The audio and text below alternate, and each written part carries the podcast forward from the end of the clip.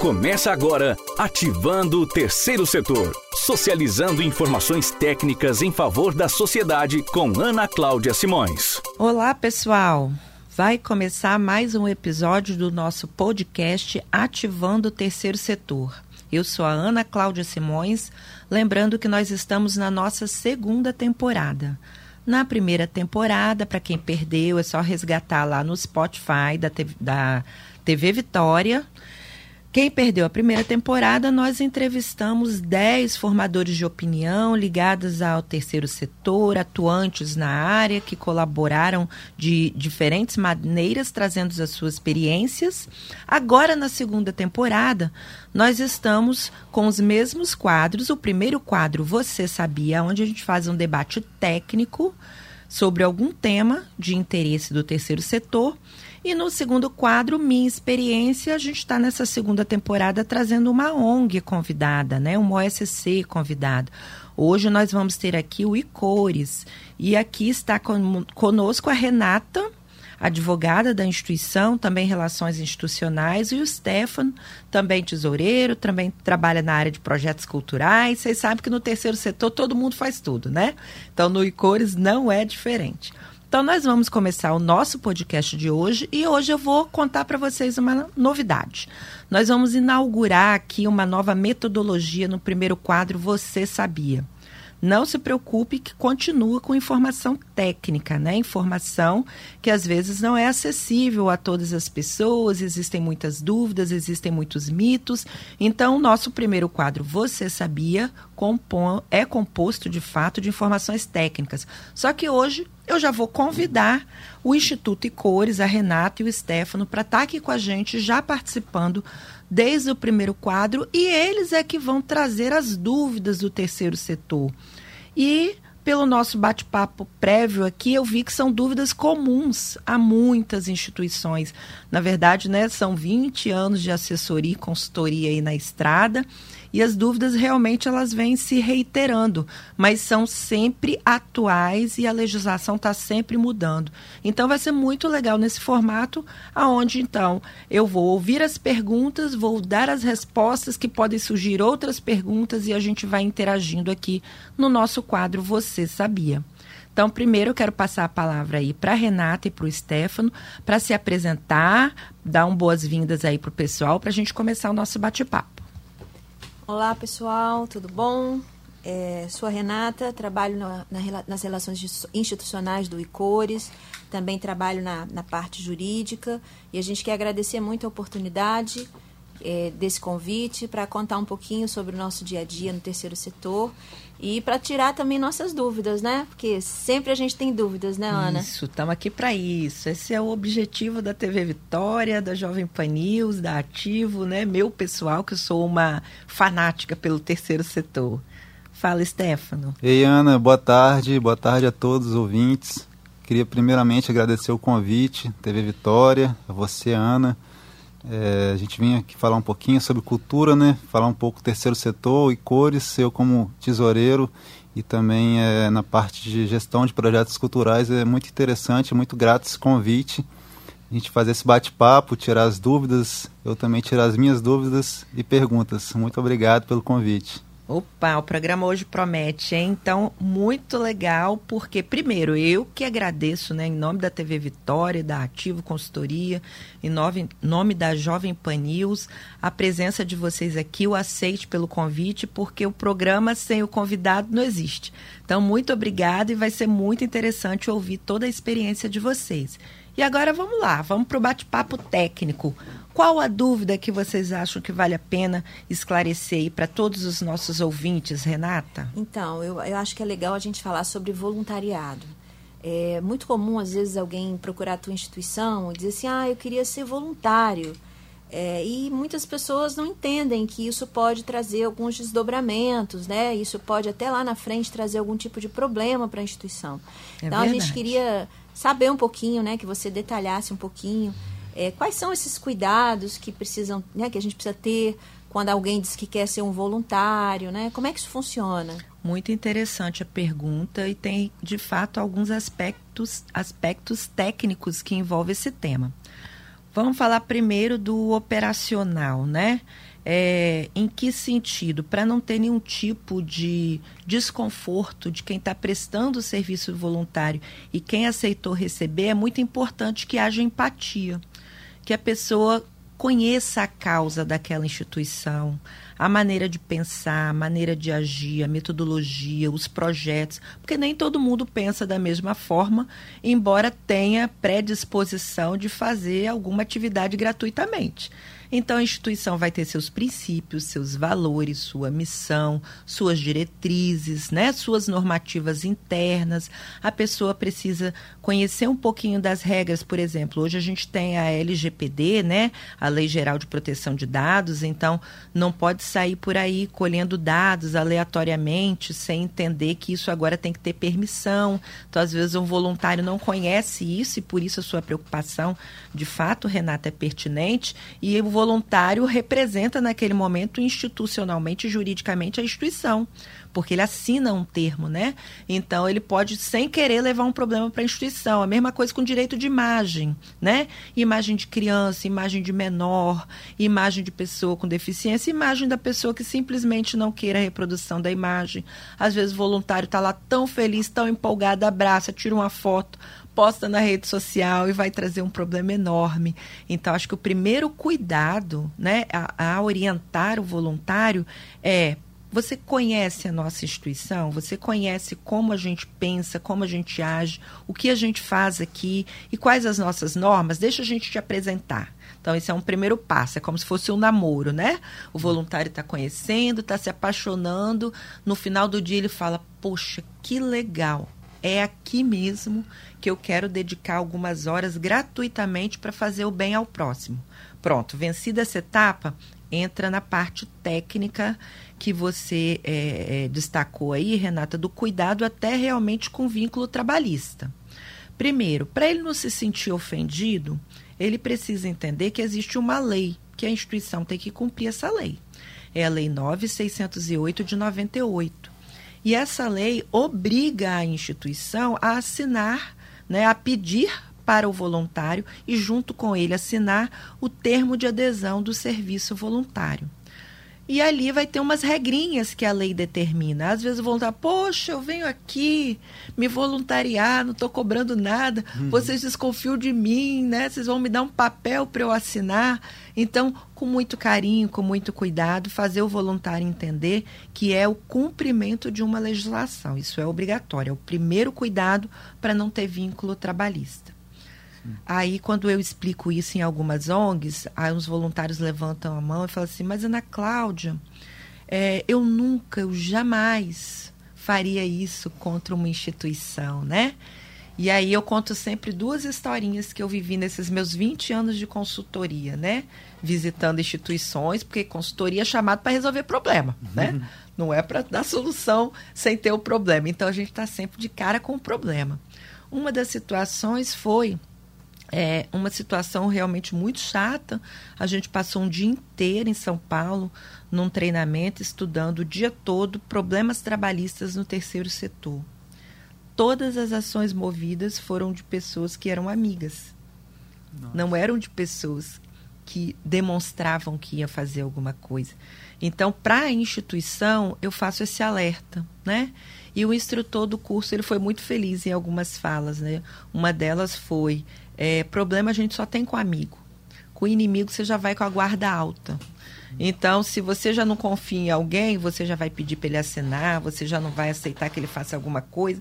Não, os problemas trabalhistas que aconteceram no terceiro setor foram com pessoas que, por algum motivo emocional, pessoal, financeiro, desavenças, né, em determinado momento resolveram recorrer à Justiça do Trabalho e ganharam.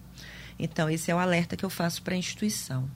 É, a segunda fala do instrutor é que quando a razão dá lugar ao coração, entra a ação trabalhista. Então ele sempre falava: é, faça o que tiver que fazer da sua atividade de terceiro setor com o coração, mas na hora de gerir, não esqueça a razão. Né? Então, cuidado, termo de voluntário. Então, essa foi uma situação que a gente vivenciou no treinamento, passando por essas é, audiências e vendo essas, é, esses fatos concretos do que eu estou falando aqui. Uma outra situação é a questão do, do voluntário, que às vezes é, tem um pouco de resistência a compreender a diferença entre ajuda de custo e reembolso. Então, é muito comum, é louvável até se a instituição tiver recurso para, por exemplo, o voluntário está trabalhando o dia todo, você vai pagar o almoço para ele, né? Ah, o voluntário vai vir lá, não sei da onde, ou de carro ou de ônibus, vai ter um gasto. Não, tá aqui, né? A gente quer te ajudar com o seu transporte. Então, isso é permitido na Lei 9608 de 98, mas isso não é obrigatório. Tem que ser acordado entre as partes. A instituição tem que querer, ela não é obrigada porque ele está sendo voluntário, e o voluntário também tem que concordar. Né? Então, primeira questão é que tem que ter o pacto. A segunda é o que a lei permite é o reembolso, não permite ajuda de custo. Então, muitas, muitas ações trabalhistas aconteceram por causa da famosa ajuda de custo. Ah, mas foi só 50 reais, 10 reais, 5 reais. Esse valor, que a princípio pode parecer irrisório, completou os quatro elementos do vínculo trabalhista que é habitualidade, pessoalidade, subordinação e remuneração. Então, o voluntário, ele tem habitualidade, ele vai sempre porque ele quer, ele tem a pessoalidade, é a pessoa dele que vai, ele não manda a mãe, o irmão, uhum. né, o marido, a esposa. Ele tem subordinação, porque ele vai cumprir as regras que a instituição determinar. O que faz com que ele não gere o vínculo é não ter remuneração.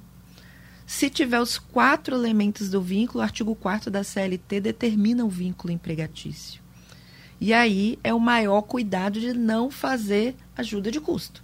Faça o reembolso. Ou seja, a pessoa foi lá, almoçou, pegou a notinha fiscal no restaurante, apresentou para a instituição, uhum. a instituição tirou do bolso e deu a ele. É o reembolso. Sim. Isso é possível.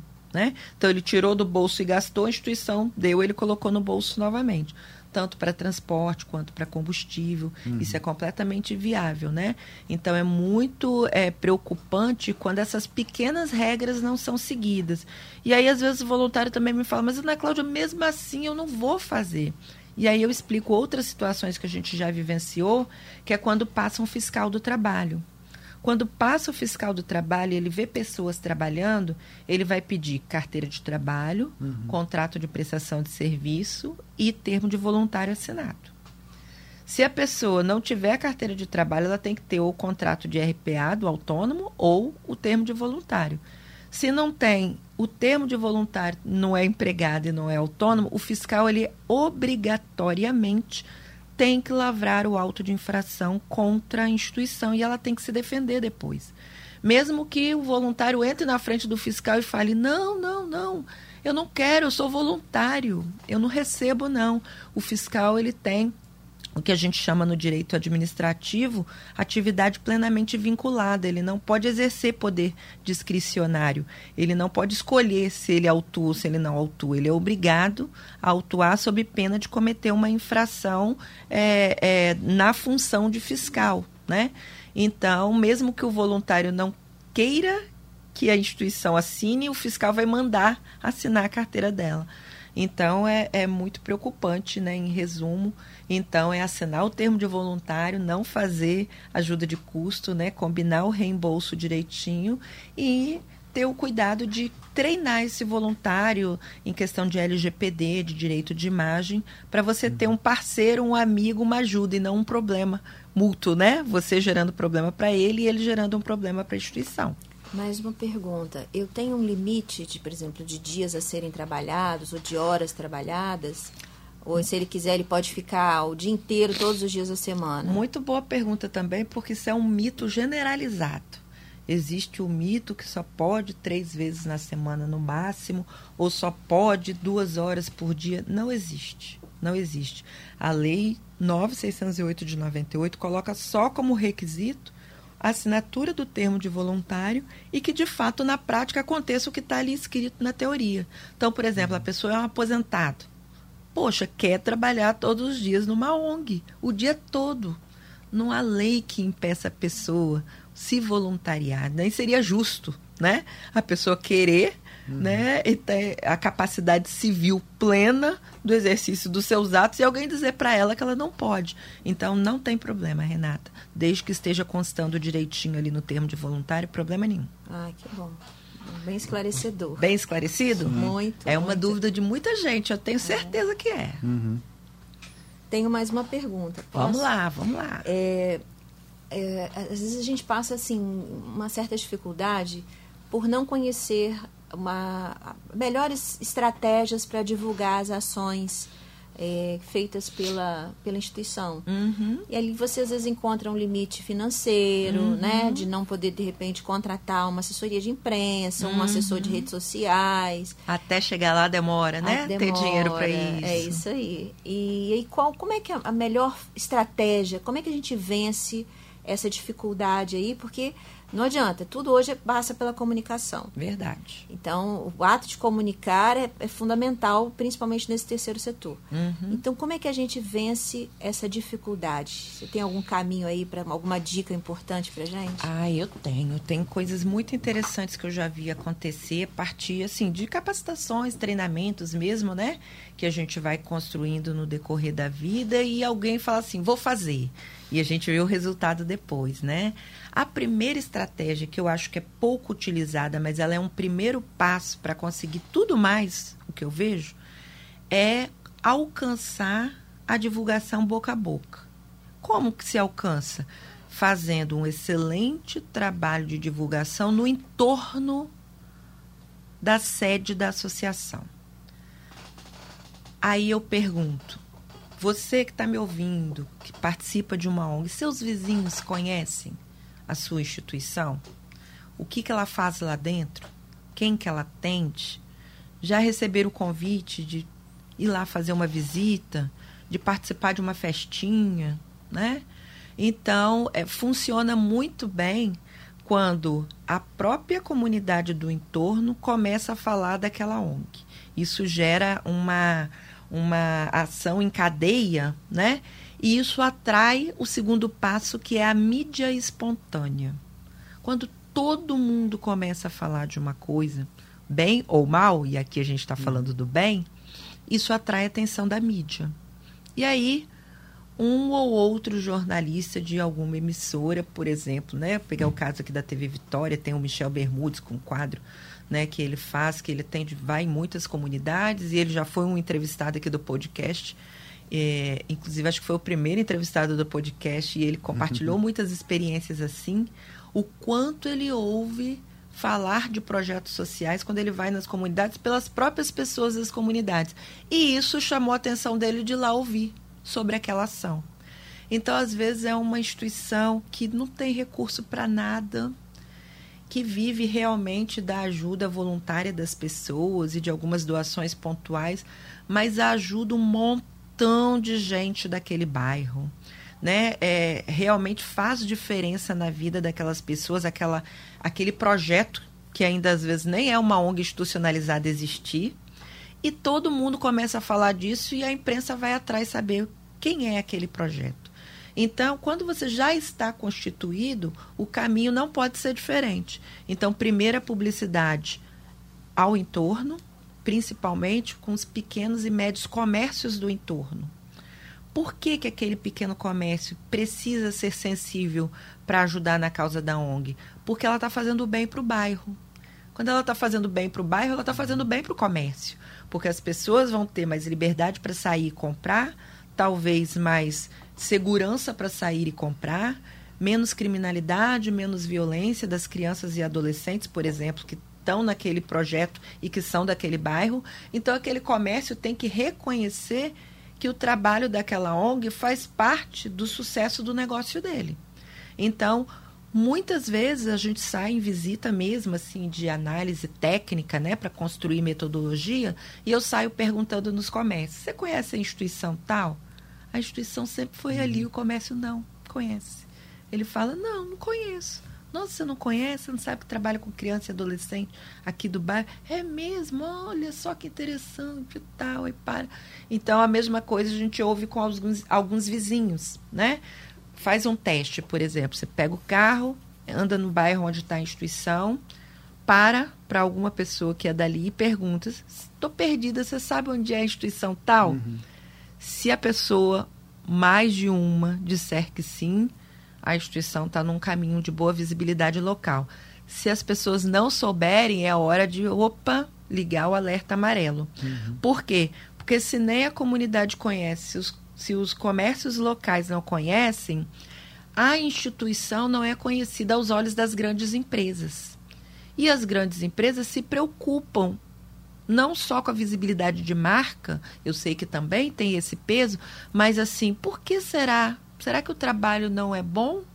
Será que o trabalho não é relevante porque uhum. as pessoas do bairro não conhecem, né? Então eu acho que um grande segredo para conseguir captar recurso e chegar no valor de orçamento que tem que ter mesmo. Você falou uma coisa correta, Renata. Tem que ter o status, chegar a alcançar esse status, de ter um orçamento para comunicação. Aí vai fazer, sei lá, uns spots nos rádio, né? Funciona muito bem, spot de 30 segundos em rádios, rádios populares, nessas rádios que eles chamam rádio poste, rádio comunitária, uhum. né? Que você divulga as ações. E aí, para fins de visibilidade para financiador, é, inserções, né? Em alguns programas, aparecer dando entrevista em programas. Isso tudo a gente consegue fazendo sucesso no local e com o público que a gente trabalha. E aí as pessoas começam a se interessar e te convidar. Naturalmente, você começa assim a ter uma mídia que não é paga e que vai te ajudar a conseguir o recurso para a mídia paga. Sim. Eu acho que essa é, um, é uma dica que eu vejo que é pouco explorada ainda pelo terceiro setor. Sim, bem, bem interessante, né? Sim, é, seguindo nessa linha, tem uma pergunta também, acho que a maioria das das ONGs, né, das pessoas mesmo, falam umas para as outras, né? A questão da captação de recursos. Tem algum segredo? O que, que você pode dar de dica aí, principalmente para quem está escutando a gente agora, né? Essa questão é primordial, né, para manter um projeto. É verdade, é verdade. Captação de recurso, não adianta a gente pensar só em boa vontade, porque muito do que se faz precisa do dinheiro mesmo, né, do recurso. Sim. Então, sem hipocrisia, vamos pensar como captar o recurso, né? A primeira coisa que eu vejo que reprova muitos projetos sociais é a falta de diagnóstico. As pessoas copiam e colam dizeres de outros. E Sim. elas não mostram legitimidade de conhecer o problema real daquele público que está se falando sobre ele. Então, é, isso hoje em dia é um elemento que elimina muitos projetos sociais. Porque está muita gente oferecendo mais do mesmo e sem é, efetividade coletiva de transformação que encha os olhos de um financiador. Uhum. Então, quando chega alguém que traz um bom diagnóstico, pode até ter falhas em algumas partes do projeto, mas lá na parte de justificativa, né, que eu acho que é a cerejinha do bolo uhum. do projeto social para ele chamar atenção, porque para captar recursos, seu projeto vai disputar com um mote. Então você tem que chamar atenção. Sim. O que, que tem chamado atenção na minha percepção, que como consultora trabalho para várias empresas, é diagnóstico. O diagnóstico mostrando que, poxa, essa instituição aqui conhece mesmo esse público. Olha o nível de detalhe que ela falou sobre ele e sobre o problema que ele vive. Então, é um passo à frente já, uhum. né? Então, além do diagnóstico, a questão da metodologia também dos projetos. Muito se fala em escrita de projeto social. Tem receita de bolo, tem um monte de curso, tem modelos prontos na internet, né? Sim. Mas eu estou falando aqui do conteúdo. É a sabatina na hora que sai da esfera do papel, né? Porque o financiador ele começa olhando o documento, uhum. aí já elimina um monte. Então, primeira dica para quem quer captar recurso, tá regular. Sim. Certidões negativas, ata em dia de diretoria, né? CNPJ, estatuto, inscrição de conselho, assistência, criança, tem que ter tudo. Porque senão o financiador ele é proibido uhum. de colocar o recurso dele, porque ele se envolve num problema de legalidade. Sim. Então a primeira coisa é ter a documentação. Vencida essa fase, vai chegar na fase do papel. Aí todo mundo escreve projeto, né? Como todo mundo escreve projeto e já tem uma fórmula que todo mundo meio que replica, uhum. é, os financiadores normalmente vão nesses pontos chaves. Diagnóstico, que está dentro da justificativa, né? Sim. Metodologia. Será que esse método é realmente diferente, eficaz para conseguir resultado naquele problema que ele detalhou tão bem para mim no diagnóstico? Então, metodologias diferenciadas, pensar fora da caixinha, sabe? Propor coisa nova, é, desafiar mais o ser humano, colocá-lo para pensar, apostar no protagonismo das pessoas mesmo, né? Na, na, capacidade mesmo de se desenvolver e de perder aquela, aquele aspecto de vitimização, né? de dependência eterna. Então, até porque os grandes empresários são homens e mulheres de sucesso, são pessoas de sucesso, né? Melhor dizendo, são pessoas de sucesso em nível de gestão, em nível empresarial. E eles pensam assim. Para eles serem de sucesso, eles pensam fora da caixinha. Sim. Eles inventaram, eles criaram, eles se, se desafiaram. Então, quando eles enxergam um pá do outro lado no projeto, nossa, é um ápice. E aí eles falam: Meu Deus, é isso. Então, acho que o grande sucesso na captação de recursos, além da regularidade, que muitos não estão ainda, né? uhum. né? regulares, é focar no projeto nesses dois aspectos, metodologia e diagnóstico bem feito. Né? Muito bom, respondido, né? Para quem está ouvindo aula, aí. Né? tá aprendendo quem tá aqui. ouvindo aí, tá tendo uma aula, viu? Sim. Bebam dessa fonte aí, porque ela é boa demais. uma ah. outra dúvida, assim, que é recorrente, Ana, que eu queria que você é, trouxesse luz aí pra gente. É, uma instituição de repente recebe uma pessoa e diz olha eu tenho muitas roupas que eu quero doar para a instituição. E às vezes são coisas assim muito boas é, que que tem um valor agregado legal mas a instituição às vezes fica meio que perdida. Eu não tenho um brechó.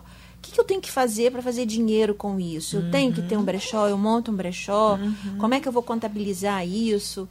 Se puder explicar um pouquinho para gente. É tem a maneira prática e atual que todo mundo faz e tem a maneira que é um pouco mais trabalhosa, mas ela é legal e também ela é rentável. Então, às vezes você está tendo mais trabalho do que retorno financeiro. E trabalho é melhor você ter com o seu público-alvo, não com roupa velha. Concorda? Uhum, sim. Então, às vezes a pessoa é, não para para pensar sobre o propósito do que está fazendo. A ideia é passar um tempo, é ajudar as pessoas, é distribuir a roupa? Ok. Então, sem problema. Mas se estamos falando de captação de recurso, o raciocínio precisa ser mais apurado. Como que a maioria faz hoje? Recebe as roupas, aí faz uma triagem mínima ali, uhum. porque infelizmente tem algumas pessoas que doam, né? Roupas de descarte que não tem condição de uso mesmo. Sim. Então é feita uma triagem e aí normalmente é feito também uma lavagem simples, né, pelas pessoas as, algumas eu sei que nem fazem esse processo de lavagem, porque já tem um custo, já tem um uhum. trabalho, e às vezes não tem esse recurso, não é nem por má vontade, é por impossibilidade mesmo. E aí bota aqueles precinhos simbólicos, 50 centavos, um real, dois reais tal, né? E aí as pessoas carentes daquele bairro vão lá comprar. Qual é a minha percepção nesse formato? Primeiro, é, não há como crescer porque não há é, nenhuma burocracia necessária para o crescimento. Provavelmente, quase 100% de chance de nada disso ser contabilizado. Então, o contador da instituição nem fica sabendo que tem X peças né, recebidas. Então, fica tudo num caixa 2 do estoque ali, digamos assim. Uhum. Né? O certo seria a pessoa ter esse controle e passar para a contabilidade, que vai uhum. dar entrada, vai dar saída, vai dar a uhum. entrada do recurso no caixa, né? Porque normalmente é dinheirinho pequeno que recebe em dinheiro mesmo, espécie. Hoje em dia tem PicPay, tem Pix, uhum. o povo paga assim também, né? Sim. Então, é, tem essa, essa modalidade que eu vejo que é a mais praticada. Então, não tem controle interno, tem no máximo um caderninho lá para anotar o que vendeu e o valor que tirou no final do dia que tem que estar tá batendo, né? Mas não tem controle interno, não tem nota fiscal, não tem nenhum tipo de declaração envolvendo isso. não tem condição de praticar um preço de venda melhor para poder ter é, uma, um retorno para juntar recursos para aplicar na atividade fim. A maioria trabalha dessa forma. Ok. E, de novo, eu repito, está errado? Não, depende do seu propósito, né? Legalmente falando, está errado porque você está recebendo e está comercializando sem fazer o procedimento de entrada, saída na contabilidade, emissão de documento. Então, legalmente falando, está errado. Só que isso é tão comum, tão prático, né? É, e foi tão acostumado, né? No nosso direito brasileiro tem uns princípios consultuedinários, então que é costume termina virando uma aceitação, né? Para no mundo jurídico que ninguém vai fiscalizar um pequeno bazar, né? Ninguém vai multar um pequeno bazar. É muito difícil você ouvir um caso assim. Tá. Então, se a pessoa só quer ajudar e passar um tempo, ok, tranquilo. Mas saiba que você só está ajudando e passando um tempo. Não adianta botar três, quatro, cinco voluntários e depois falar assim: nossa, mas a gente trabalha tanto aqui e esse bazar não dá dinheiro. Aí virou a chave. Se o foco é o fazer o bazar dar dinheiro, aí precisa ter tudo diferente, que são os passos que eu vou dizer agora. Primeiro, foi uma grande conquista no ano de 2020. A gente conseguiu aqui o estado do Espírito Santo a isenção do ICMS na venda de produtos por ONGs que é, estejam adequadas ao terceiro setor. Então, os bazar entrou no meio. Uhum. Por quê? Porque, por mais, vamos dizer, estranho que possa parecer, antes dessa lei, todo mundo vendia e sonegava. Porque não tinha nenhuma lei dizendo que era isento a venda de roupa usada. Uhum. Uhum. Então, era tributado. Sim. Se o fiscal quisesse pegar e autuar, ele fazia. Uhum. Né?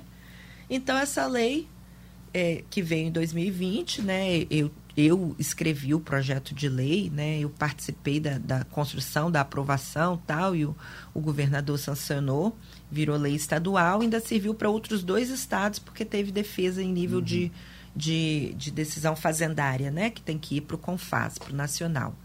Então, o primeiro passo foi vencido, que é, pronto, a gente tem uma lei no Espírito Santo que você pode vender com isenção. Então, não se fala de imposto.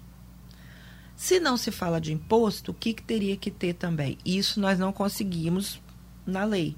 Tentamos, mas não conseguimos. A dispensa de nota fiscal. Ou, pelo menos, a emissão de uma nota única ao final do dia, com um resumo de todos os produtos. Uhum. Então, isso não conseguiu, não entrou na lei. Então, teoricamente, teria que emitir a nota de tudo que vende. E uhum. pagar imposto sobre não, isso. Não, não teria que ah, pagar não, imposto. Porque, porque tem isenção, Entendi. mas tem a burocracia de, de emitir a nota. Emitir a nota sim toda essa mercadoria que chegou, a pessoa que está lá precisa ter uma noção mínima de administrativo, tem que dar entrada com quantidade, tamanho, uhum. né? E valor de mercado. Uhum. Mesmo que seja um real, dois reais, Sim. cinco reais. Quanto que vale isso se a gente for vender, né? Ah, se for vender num bazar, se for comprar num bazar, isso vale cinco reais. Então, essa pessoa faria um relatório e mandaria isso para o contador o contador daria entrada com bens em estoque de bazar, né, para revenda. E aí, à medida que fosse vendendo, lógico, aí você tem que jogar um preço maior do que ele valeria uhum. para você ter o lucro, Sim. né? Então, se valia um real, você vende a dois, que ainda é baratinho, uhum. mas você está em nível de análise de gestão tendo um lucro para reverter, Sim. né? E aí você faria todo esse controle de saída também com a emissão das notas e entregaria para o contador. Na prática, seria isso. O que, que eu vejo funcionar muito bem? Por exemplo, a gente tem um cliente lá em Natal, no Rio Grande do Norte. Eu vou para lá todo mês, é o grupo de apoio à criança com câncer, o GAC, uhum. lá de Natal. Eles têm um bazar fantástico. O bazar não dá menos de 80 mil por mês. Nossa. E aí, o que, que eles fazem? Muitas campanhas para receber doações de roupas. E aí recebem roupas de bom uso, de bom nível, de, de assim, qualidade de material, roupas boas. Marcas famosas de, também? Algumas, não muitas de marcas famosas, mas assim, de marcas boas também, uhum. não marcas caras, né? Mas eles têm um processo muito interessante. Eles colocaram dentro do custo deles e viram que isso vale a pena eles mandam essas roupas para lavanderia. Ela volta lavada e passada como de, se de loja fosse. E aí eles montaram uma boutique. E aí fica exposta com manequim e tudo, né? E as roupinhas.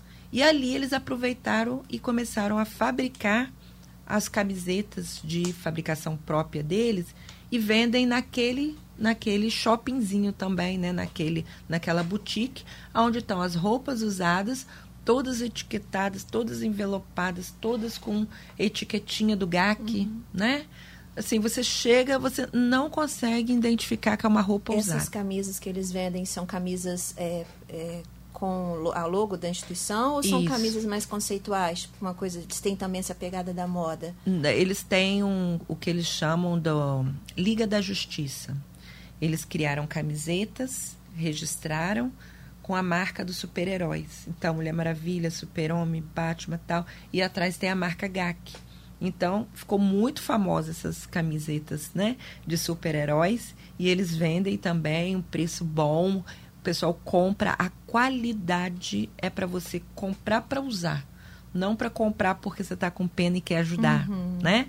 Então, eles têm uma visão e uma gestão do bazar de maneira muito profissional. Uhum. Passa por uma triagem muito boa, depois vai para a lavanderia, depois volta. E eles embutem isso no preço. Uhum. E as uhum. pessoas compram. E é um giro enorme. E eu sei porque eu estou lá, então Sim. esses 80 mil reais mantém muita coisa da instituição. Já é um outro nível. E eles lá não têm a isenção do ICMS. Uhum. Inclusive, eu estou ajudando eles a construir o projeto de lei lá para conseguir para eles também a isenção lá. Porque a gente conseguiu aqui, né? Deve conseguir lá também.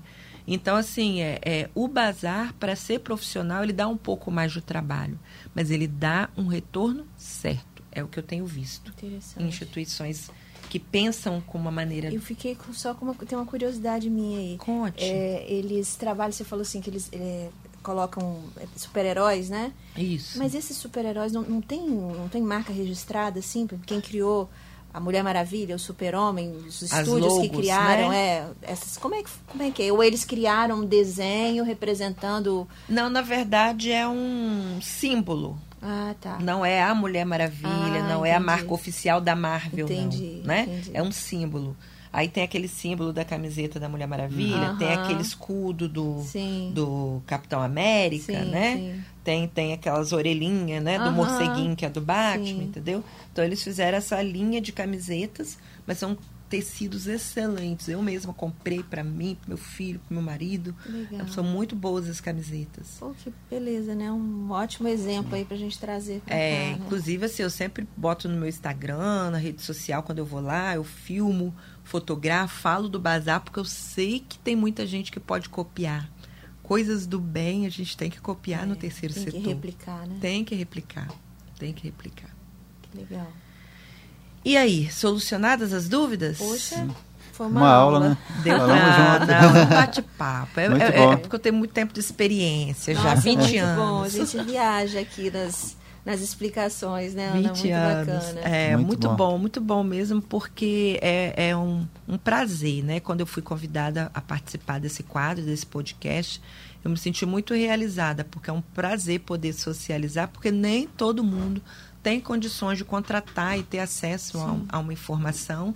E aí o caminho fica muito mais longo, né? Você está querendo ajudar, você está querendo avançar, mas você não sabe direito como fazer. Então, para mim, é um, é um grande prazer participar desse podcast. Bacana. E agora, então, eu convido vocês e aos nossos ouvintes para continuar com a gente no quadro, no nosso segundo quadro, Minha Experiência, aonde os nossos convidados que já estão participando aqui desde o começo, agora vão falar especificamente do Icores da sua história, sua experiência, data de nascimento, vitórias, derrotas, dificuldades, né? Para a gente saber que nem tudo é um mar de rosa, todo mundo que consegue também passa por dificuldades no começo e agora vai inverter. Eu vou deixar a Renata e o Stefano contar um pouquinho a história e eu que vou fazer as perguntas, hein? Vamos lá. Vamos lá. O, o Icores, ele tem 13 anos. É, ele era o antigo Instituto Tamo Junto. Sim. Que é um instituto premiado na área de direitos humanos, uhum. na área da juventude. É, nós continuamos trabalhando com a juventude, mas o, ele, ao se transformar no ICOR, Instituto de Cultura e Responsabilidade Social, esse esse campo de abrangência a gente estender um pouco, porque nós temos um público muito grande de crianças, nós trabalhamos com altas habilidades, superdotação, então são crianças que muitas vezes têm dificuldade de adaptação na escola, é, porque... É um preconceito invertido, não é? Exatamente, né? E aquela uhum. criança que tem um nível de cobrança muito grande, ela com ela mesma. Uhum. Então, a arte, ela ajuda muito, ela colabora muito nesse processo. É, além disso, o Icores, ele também trabalha com mulheres, com a questão do empoderamento feminino, né? É, em você perceber essa mulher que sofre é, violência doméstica, muito e a necessidade nesse é, momento, né, Renata? Sim, Meu a necessidade de, de, assim, a nossa experiência mostra a necessidade de você trabalhar o ser também. Hum. Não só você ensinar um ofício, muitas vezes aquela mulher ela se submete a, a, todo tipo de violência porque ela não tem de onde tirar o seu sustento, porque ela tem lá filhos, ela diz o que, que vai ser de mim se eu não tivesse homem ali, então deixa eu aceitar que ele me bata. Às vezes ela entende que ela é merecedora daquilo. Então, não passa só por você ensinar um ofício para essa mulher, mas por você fazer todo um resgate do ser. Certo. Né? De você certo. reconstruir essa mulher que está completamente perdida, que não se enxerga enquanto merecedora de direitos. Tudo isso está acontecendo lá no Icores. Sim, sim. Que legal. É, e aí nós temos também essa, nós temos um nosso DNA muito forte. A gente costuma dizer que viemos aí de um coletivo de cultura é, que tem as mais diversas formações então, hoje nós temos aí sendo feito no centro de Vitória, né, Stefan? Isso. Um corredor cultural com mais de 2.700 é, metros, né? Mais de 2 km e 700, é, né? Só para exemplificar, né, esse projeto é feito pelo Cores que Acolhem. O Cores uhum. que Acolhem uma, é um coletivo né, uhum. de produtores que faz parte do Icores, né? Faz parte do Instituto. É, são dois, mais de 2.560 metros de pintura. A gente trabalhou toda a questão da economia criativa, é, pessoas que moram nos locais próximos. E aonde, fez... se o pessoal quiser ir lá ver? Quem quiser conhecer, é um corredor que ele começa da Rua do Rosário. Rua Ali do na Igreja do Rosário. Na igreja, a parte... Vocês vão ver o primeiro painel, ficou muito lindo. A gente é suspeito para falar, mas olha, gente, a gente convida é. todo mundo porque é, é, muito tempo está se ansiando, né? Está se esperando essa revitalização do centro. E o prefeito Verdade. de Vitória, né, o, o Pasolini veio com essa, essa, esse projeto muito bacana. Uhum. E, e, começa ali na Rua do Rosário, né? É, na, são 10 né? pontos, né? A gente inicia ali, depois segue pela Graciano Neves, que é aquela principal, né? Que vai uhum. até lá em cima, até lá na Fonte, Fonte Grande. Grande até a Fonte Grande. Tem a Fonte Grande, tem a quadra só da pra, Fonte Grande. Só né? pontuando aqui, na Graciano Neves tem o muro da EDP, Certo. que foi pintado e eh, duas resi três residências, duas residências na frente que também foram pintadas. Esse da EDP conta a história da energia elétrica no Espírito Santo. É, o da frente conta a história do Guerreiro Araribóia, que foi um dos temas mais votados na pesquisa online que foi feita. É mesmo? É. E aí a gente subindo, você encontra lá em cima a Fonte Grande, o Morro da Fonte Grande, onde a Escola de Samba Unidos da Piedade uhum. faz os seus ensaios, uhum. nós transformamos a, o, aquele espaço, ficou muito bonito. E aí, a pedido dos moradores, eles diziam que eles estavam cansados de que as, as residências fossem vistas só em noticiário é. É, policial. Uhum. E aí pediram para a gente fazer um caminho da fonte, até a fonte de São Benedito. E aí nós fizemos também um caminho da fonte, transformamos as casas numa grande floresta colorida. Então você entra por esse caminho, né, todo ladeado por pinturas que levam à fonte de São Benedito. Nossa, gente, ó, imperdível. É, Estou aqui transportando imperdível. minha mente para esse Sim, lugar. São 10 pontos, né? E é muito importante destacar que o centro de Vitória, né, muitas vezes sai na televisão, no rádio, dizendo que está esquecido, e a gente está é. tá vendo essa, essa mudança, essa revitalização na prática, é, né? Isso é muito Fizemos importante. Um, um, dentro dessa, desse DNA do Cores, né, do Icores, é, trouxemos um painel homenageando as mulheres. Nós inauguramos o Dia Internacional da Mulher, trouxemos um quarteto de musicistas é, para tocar, né? Uhum. É, mulheres tocando, foram é, distribuímos rosas para as mulheres da região e a gente traz cinco mulheres nesse painel que foram referência ali, foram extremamente importantes na história do centro da cidade. Dali a gente vai para o arquivo público que ficou também maravilhoso, né, Sim. né, Stefan? Exatamente. Arquivo público a gente trouxe, é como se você estivesse passando um filme, você passeando de bonde e passando um filme onde você estaria vendo ali imagens que foram importantes, referências no centro, então baile das debutantes, né? É, é a Baía de Vitória. É... Foi um projeto assim de quatro meses, né? Pontos turísticos também estão retratados. Começou quando e terminou quando? Começou dia 5 de janeiro. Janeiro. Logo na, na, primeira semana do ano, e terminou, pessoal então, com a mão na massa. Tem. É, tá Fina... Ah, tá terminando. É, já, As pinturas a gente finalizou, né? Ó, Agora gente tem que divulgar isso bastante para todo mundo ir lá ver. As conhecer. pinturas foram finalizadas na sexta-feira agora, né? Poxa, que legal. E aí foi também foi trabalhada a, a pracinha do Carmo, que nós fizemos com tema botânico, é, porque ali é muito famoso o, o jardim, né? Uhum. Do, da, da, da, Igreja do Carmo. É, então nós fizemos como se fosse uma homenagem a esse jardim, como se fosse uma interação com esse jardim. Uhum. Na escadaria Ranulfo, que era um ponto assim abandonado. Muito, você vê o antes e o depois, você não acredita. Nós fizemos uma homenagem ao Vitória enquanto vocação de cidade portuária, né? A importância uhum. de Vitória enquanto cidade portuária. Então, transformamos as escadarias numa grande... Na Baía de Vitória, trouxemos os, o marlin, trouxemos as tartarugas, trouxemos as regatas, Saldanha e Álvares, né? Uhum. Muito, então, dependendo uhum. de onde você está na escadaria, ou ganho Saldanha ou ganho Álvares. É mesmo? É... Legal. E esse é, é um você... exemplo né, de um projeto aí parceiro do Icores, né? Dentre outros também, é, Renata acho que pode dizer melhor do que eu, tem um projeto do bairro da Penha, né? Que é bem é, interessante você falar um pouquinho dele, eu acho. Da, que é legal. Coletivo Beco, acho que é. É isso, Coletivo Beco. Assessoramento. Então, o, o, o Icores, ele ganhou agora o direito de voltar para o Comasv. Ai, que bom. É, e aí nós, na, na, na qualidade de assessoramento, uhum. então nós estamos iniciando aí esse processo de assessoramento ao Coletivo Beco, que está aí nessa luta para ganhar a sua personalidade jurídica, Entendi. com todas essas dificuldades. Então, nós, o ICOR está fazendo todo esse assessoramento de orientação, né, de verificação uhum. de estatuto, uhum. é, é, porque realmente não, não esses, esses, esses movimentos, né, que são super importantes, eles não têm o recurso para contratar um advogado, é. para contratar um contador. Então é muito importante esse trabalho de assessoramento do ICORES, é, trabalhando em rede né, para que possa identificar as necessidades e fazer os encaminhamentos. Sim, né? é o território do bem, né? Tem um Isso. potencial gigantesco ali, então está sendo um prazer enorme para o ICORES fazer essa assessoria que juntamente legal. com o pessoal do, do coletivo Beco e está sendo muito bacana mesmo. É, e, e, assim as comunidades elas são celeiros de grandes talentos que precisam ganhar luz, assim, uhum. precisam ser trazidas para que as pessoas possam é, é, é conhecer então, por exemplo, é, lá na Fonte Grande mesmo, a gente tem um projeto que também não está. É, é, não tem a sua personalidade legalizado, jurídica, né? não está legalizado, mas que faz um, um, trabalho lindo chamado Voluntários do Bem, onde você tem mulheres que fazem o pão, fazem o bolo, vendem, além disso, oferecem sopa para moradores em situação de rua. E não tem hoje, se você dizer assim, mas como, quantas pessoas são atendidas, quantas.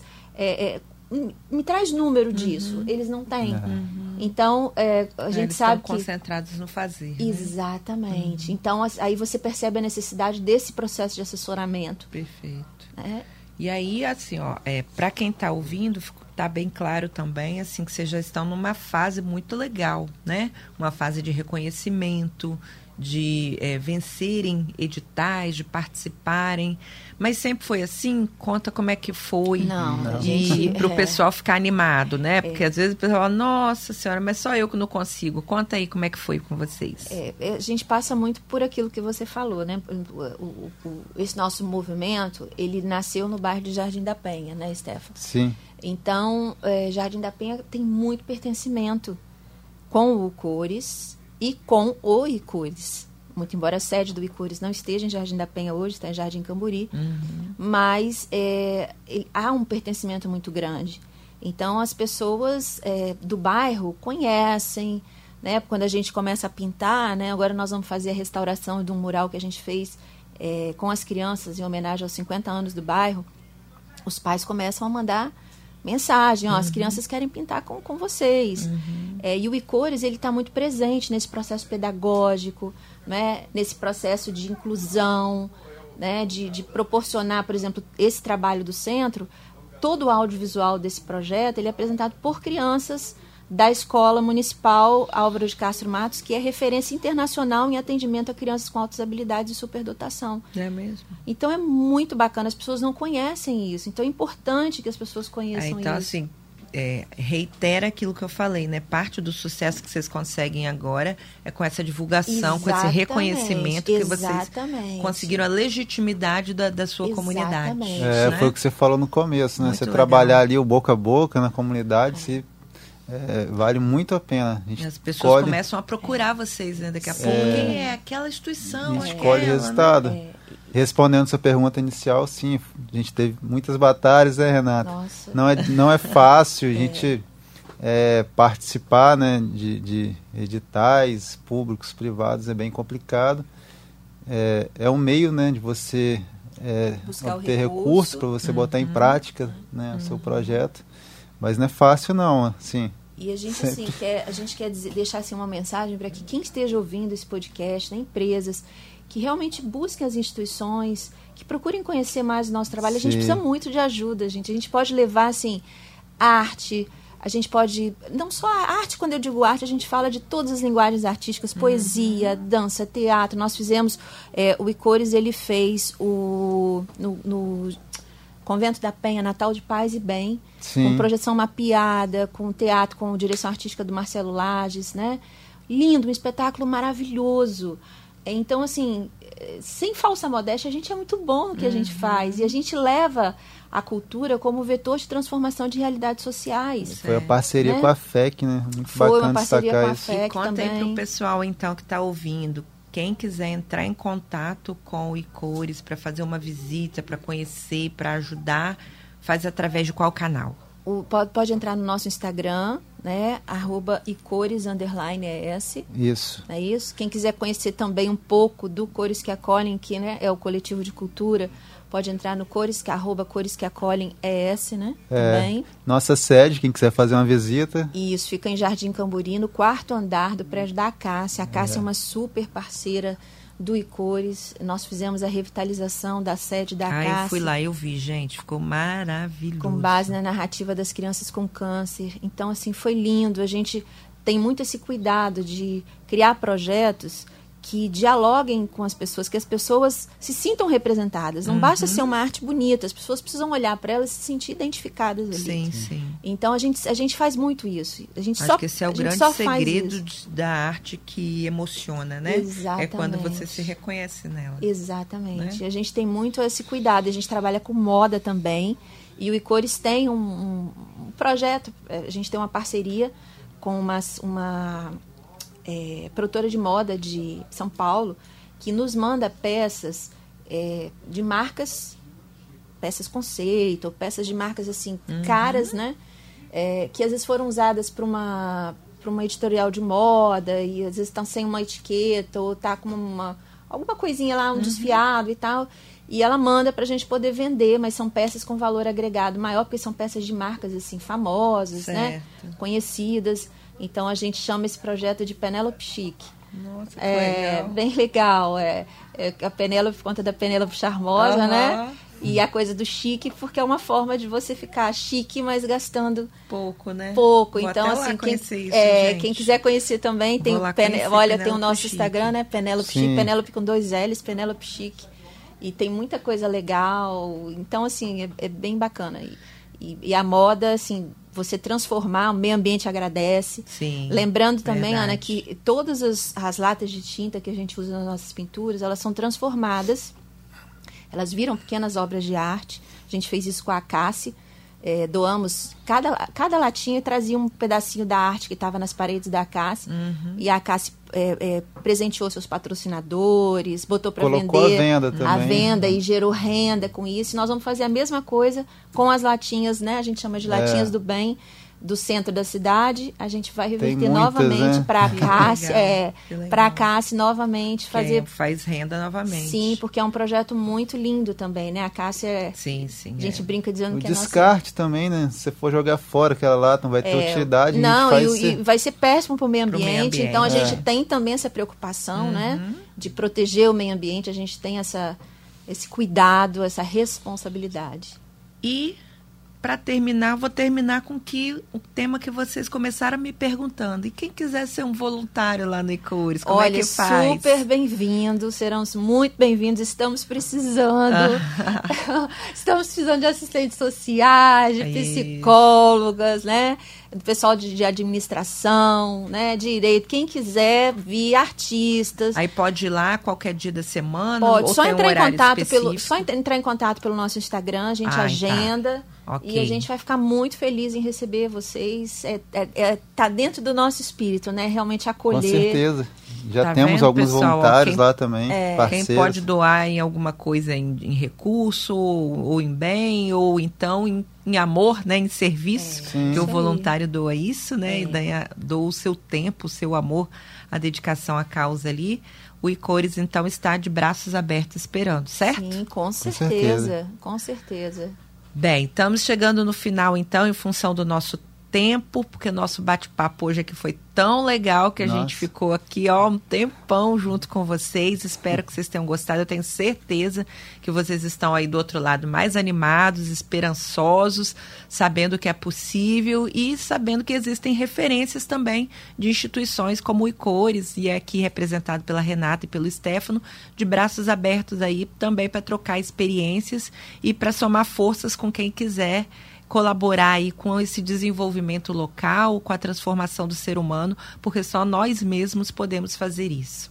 Agradeço mais uma vez a participação de vocês, tá? A disponibilidade e esse brilho no olhar, que é muito importante, né? Quando você ouve gente falando com brilho no olhar, dá um prazer enorme e nos faz acreditar que estamos no caminho certo. Nós que agradecemos, Ana. Gratidão, né, em nome da presidente do Icores, a Zuleika. Isso, manda abraço para Agradecer- Zuleika, por favor. Agradecer a oportunidade da gente poder contar um pouco dessa história, da gente poder divulgar o nosso trabalho, né?